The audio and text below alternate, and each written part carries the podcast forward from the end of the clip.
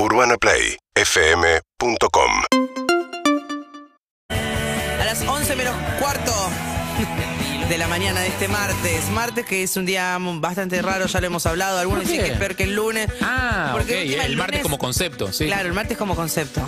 Sí, el Martes es de mierda, ¿se acuerdan? El martes es una cagada, sí. Ah, era martes de boludos también. En Sí. el momento no picó o no de lo todo. No, sí, sí, pasa que. picó y no lo pudimos Pasa que es tan real que no lo, o sea, no lo queremos Y enfrentar. justo me tocó venir los martes, ¿te das cuenta? Eh, ¿Y por qué pensás? Ah, la- Ah, nada es casualidad. Le mando un saludo a Juancho Baleirón que nos mandó eh, fotos de su álbum de, de basuritas. Ay. Y se juntó ya de grande, donde hay nombres como.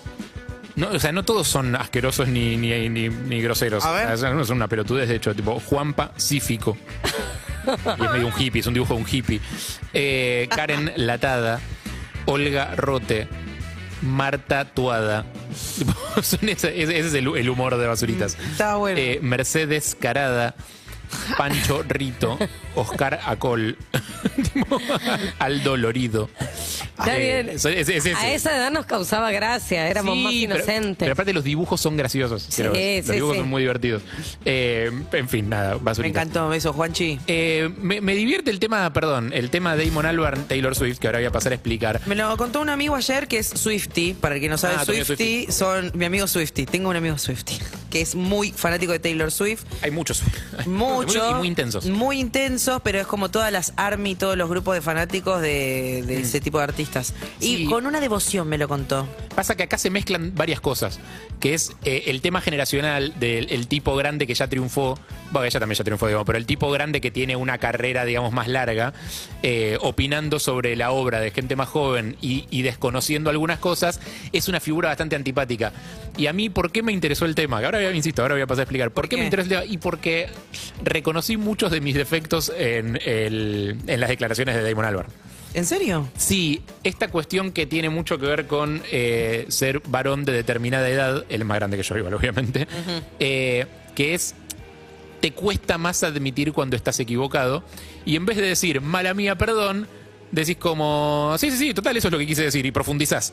Tipo, Que son duros, ¿eh? Sí, sí, eh, por eso, pero lo reconocí como un defecto. Entiendo que le debe haber pasado algo parecido, no sé, hay que ver, no, no- no tengo idea qué tipo de persona es él. Las veces que charló con nosotros, que hizo entrevistas con nosotros, siempre fue tipo súper cordial y Súper, educado y súper. muy copado. Y tiene un tema también que es que opina de las cosas.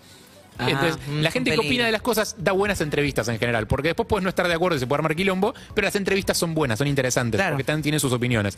Eh, esto surge, para no sacarlo de contexto, Dale. como se hizo mucho, de una entrevista que da Damon Albarn, el líder de Blur y de Gorilas, por las dudas de que alguien no lo conozca. Los de Gorilas no son dibujitos.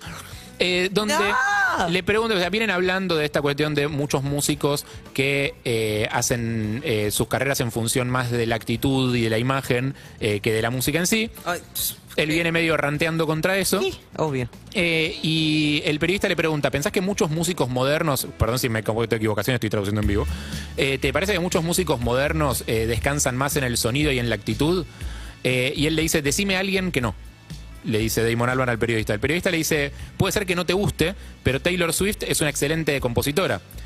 Y eh, Damon Albarn le contesta, ella no escribe sus propias canciones. Upa. Es un montón. Eh, que esa es la frase que desata el, Porque la- sí la escribe sus propias canciones. Hay muchas que sí, eh, co- muchas. Sí, eh, pero escribe. Y escribe muchas ella sola. Entonces Claro. sí, o sea, claramente sí. Aunque coescribas es escribir. Este es el punto de inflexión en el que Damon Albarn tendría que haber dicho, uy, perdón, mala mía, hablé sin saber. Claro, me fui de boca. Malas, Porque- perdón, disculpen, o sea, pensé que no, o sea, tenía mala información. Que es cuando el periodista le dice, por supuesto que lo hace. Ella coescribía algunas. Digo, eh, como que escribe suyas y aparte coescribe algunas. Sí. Y él le contesta, eso no cuenta, yo sé lo que es coescribir, coescribir es muy diferente a escribir, Eh, no estoy tirando hate eh, a nadie, No, simplemente estoy diciendo que hay una gran diferencia entre un eh, compositor-compositor y un compositor que coescribe. Eh, digo, no quiere decir que lo que salga no puede ser genial.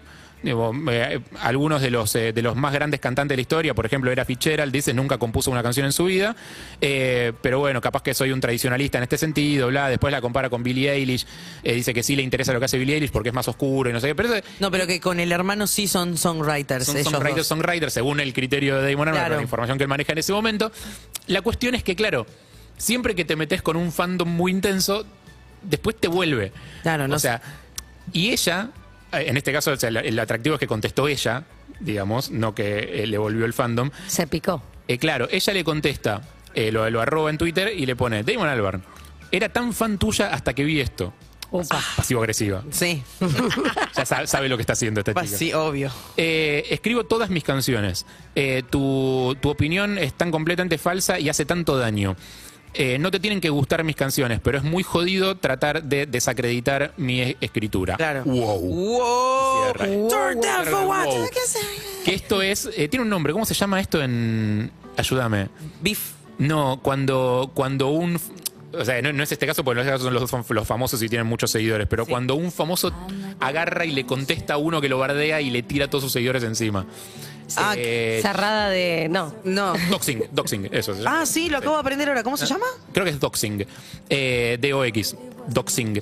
Eh, todo tiene nombre en inglés. Cuando mandas a todos tus minions. Claro, a- cuando pones, no sé, yo te escribo, soy un seguidor tuyo y te, te tiro una frase de chota, tipo, che, Evelyn, sos horrible al aire. Entonces yo digo, Evelivers, Ah, ataquen. Claro, entonces vos le pones como, ah, ¿te parece que soy horrible al aire? Mirá, qué lástima, qué lástima que no puedo hacer eh, la radio como a vos te gusta. Le contestás. Y al toque van todos los que sí te leyeron a vos y no lo leyeron a él. Ah.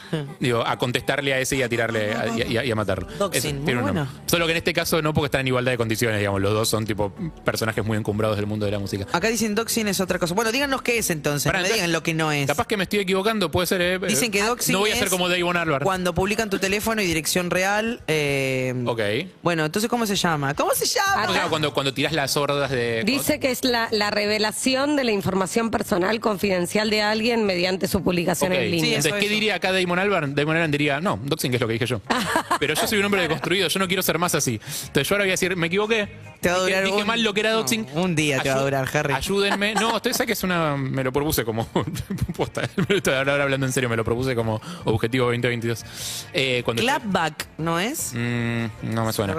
Eh, pero creo que tiene un nombre, creo que tiene un nombre eso, que es eso, como cuando aprovechas tu estatus de celebrity eh, o influencer o lo que poronga sea para mandarle a, a la gente que te bardeó tus tropas de seguidores.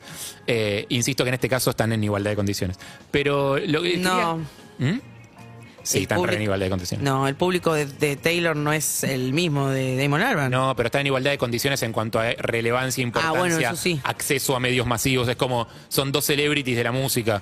O sea, los dos tienen trayectorias grandes y los dos tienen mucho éxito y mucha guita y mucha fama. O sea, están como, están en el mismo lugar. Ahora, me, me- me da curiosidad como saber. La diferencia desde es que uno está equivocado y el otro no. Es- Claro. Claro.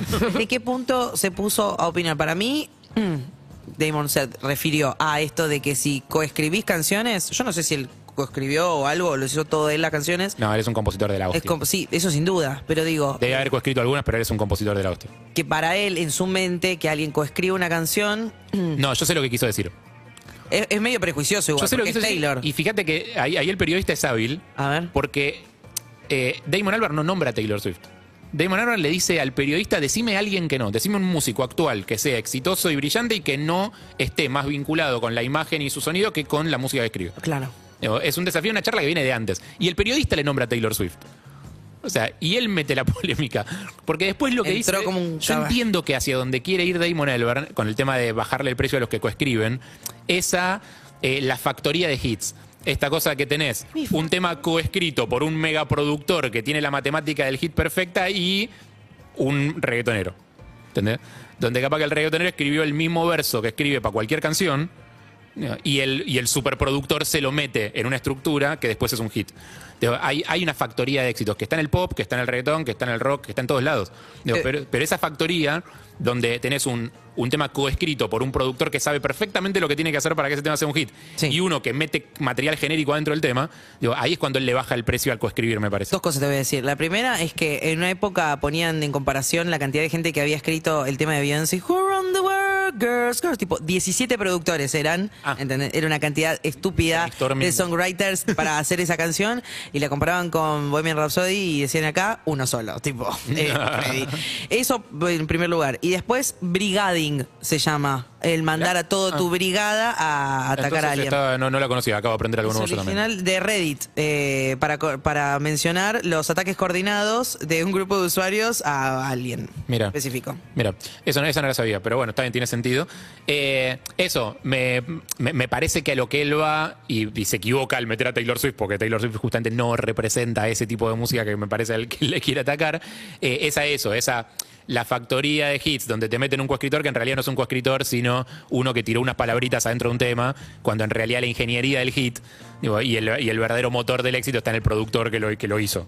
Digo, Claro. eh, que eso sí pasa mucho en un montón de géneros que los escuchás y parecen como salidos todos de la misma fabri- sí. fabriquita, donde cambian dos boludeces y las Es cosas un salen. esquema, es un formato, una fórmula que funciona siempre. Eso ya lo Exacto. escuchás y también se te pega y la seguís cantando. Y es- Igual tenía ganas de pelear, porque, digamos, Más o menos, yo No, creo que porque hay- hay- es es, un un- tipo de, es un tipo de entrevistado, nosotros por eso te hemos charlado con él, es un tipo de entrevistado que, opi- que te responde las preguntas. O sea, vos Ah, en general cuando entrevistás a un músico, los músicos no responden estas cosas. Te dicen, bueno, sí, puede ser. O sea, se la sacan de encima las polémicas. Digo, a este chabón le gusta hablar de música, claramente. Entonces Sí. habla, del- habla del tema. Y pifia. O sea, No, el tema es que no pide perdón Le- cuando pide. Después pidió, le pidió disculpas por unas disculpas raras. pero perdón, le, le gusta... Perdón si te ofendiste con lo que Sí, dije. Claro, después una disculpa rara. si no una disculpa mentirosa, pero digo, te, te puede, podés ser sincero y podés no querer ir al choque. Evidentemente, este, No, porque si lo que él dice es cierto, si efectivamente, o sea, la información que él tenía era real y Taylor Swift no escribía sus propias canciones, está bien, no le puedes decir nada. Tipo, es verdad. No, o sea, suponete que fuera cierto que es así. O sea, Sí. que no es el caso, pero suponete que efectivamente ella no interpretara canciones propias, sino canciones de otros. Bueno. Tipo, Luis Miguel, por ejemplo. Luis Miguel no es compositor. Claro. Digo, suponete que, que le hubieran preguntado por Luis Miguel y él hubiera dicho, no, mira, Luis Miguel no escribe sus propias canciones. Sandra se termina Miano- la discusión porque Sandra es real. Mianovich es intérprete. Exactamente. Y ahí se termina la discusión porque es real. Qué lindo habría sido si hubiera nombrado a Sandra Mianovich en vez de No, Taylor Swift. ¿te? Me habría, me habría encantado. I don't know, Sandra Mianovich Eh. is a huge interpreter. Si te parece, le hacemos un pequeño desagravio a Taylor Swift y para los Swifties que estén escuchando este programa. eh, no, no pienso cancelar a Damon Albarn por esto. Me, lo, lo amo. So Me proud of huevo. Willow de Taylor Swift desde un disco compuesto por ella, Evermore. I'm like the water when your ship rolled in that night. Rough on the surface, but you cut through like a knife. And if it was an open shut case, I never would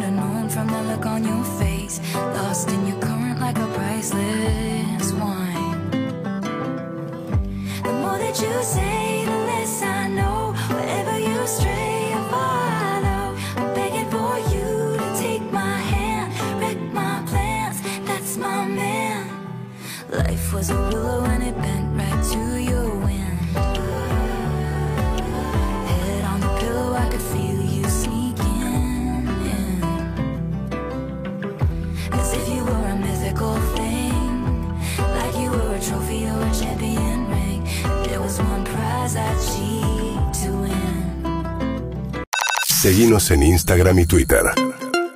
Arroba Urbana Play FM.